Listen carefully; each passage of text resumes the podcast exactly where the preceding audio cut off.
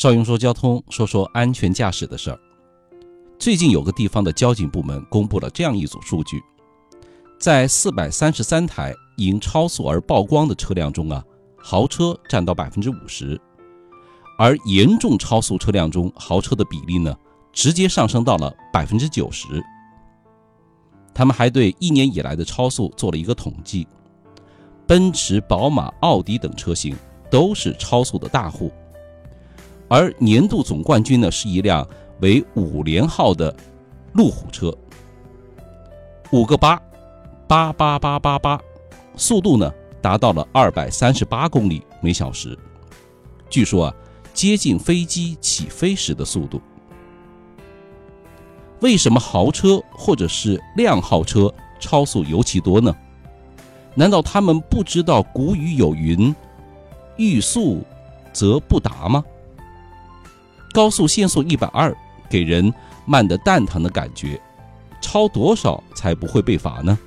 这是很多朋友关心的问题。好，听听下面的语音再说吧。一，限速是生命和血泪换来的教训。限速一百二有根据有道理吧？不要以为高速上规定的限速啊是交警部门拍脑袋想出来的。一百二这个速度呢，是道路设计部门参照路面摩擦系数、防撞护栏的强度、车道的宽度、坡度、转弯半径等等指标计算出来的。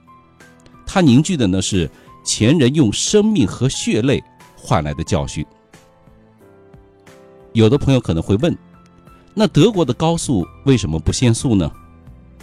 其实啊，德国。也只有一小部分高速是不限速的，而且啊，德国的高速可以称作为世界上最智慧的高速公路，光是路面就有七十厘米之厚，而我们国家的高速呢，因为面临成本的压力，所以还是遵照了一百二这个速度。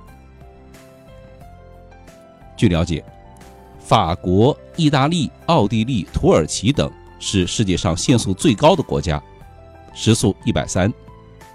中国、荷兰、瑞典、西班牙、葡萄牙、比利时、加拿大、澳大利亚等等，绝大多数国家限速是一百二。英国、瑞典、波兰、中国香港等地呢是一百一，而日本、希腊、丹麦、匈牙利等限速一百。二，超速。有什么危害？一是制动距离延长。实验显示啊，在干燥水平路面上，时速为八十的时候，制动距离约为七十米；时速为一百时，制动距离达到一百零一；而时速为一百四的时候啊，制动距离达到了一百七十三米。如果突然出现车辆和行人，根本来不及刹车，一百七十三米。会包含多少无辜的生命？二是离心力倍增，车速增加两倍，离心力呢增加四倍。遇到雨天、转弯或者急打方向，车辆容易侧滑，甚至翻车。三是视力降低，视野缩小。比如我视力一点二，当车速达到七十公里啊，还不要说一百二。视力呢就已经下降到了零点七，车速越快，视野也越小。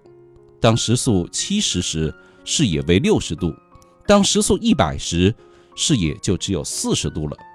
速度再快，你就只能看到一个点了，离天堂也就不远了。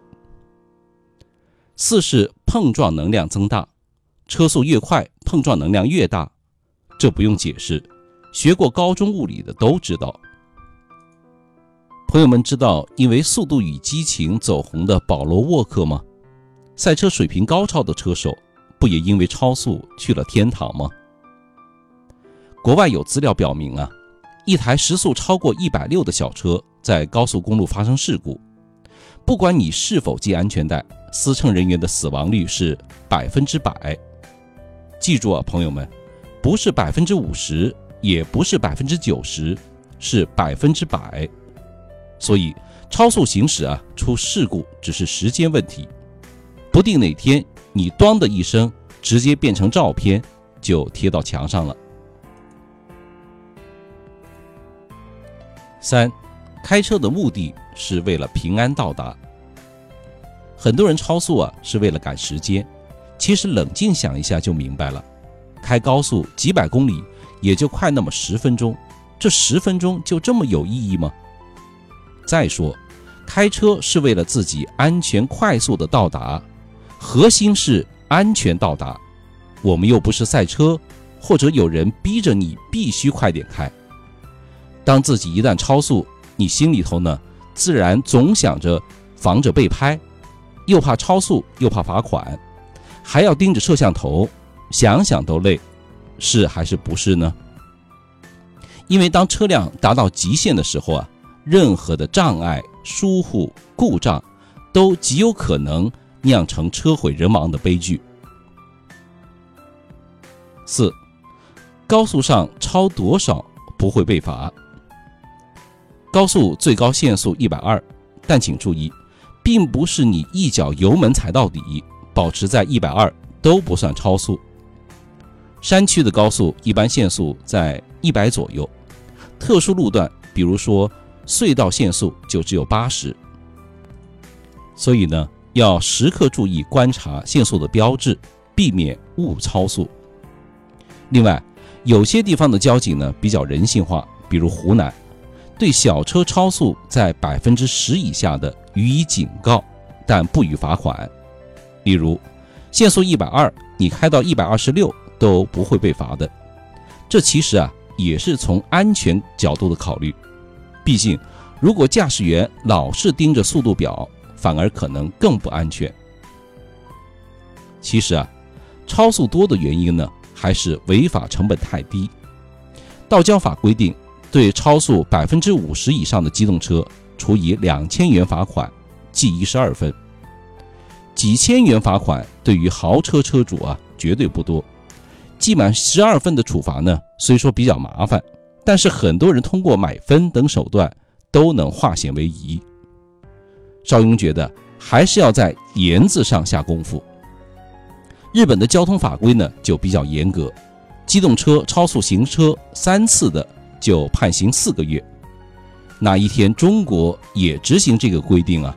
我估计监狱会爆满，根本住不下。如果您觉得邵雍说的有道理，就请分享给朋友们吧。毕竟呢，多一个人看到，就少一个安全隐患，就少一次事故的可能，是吧？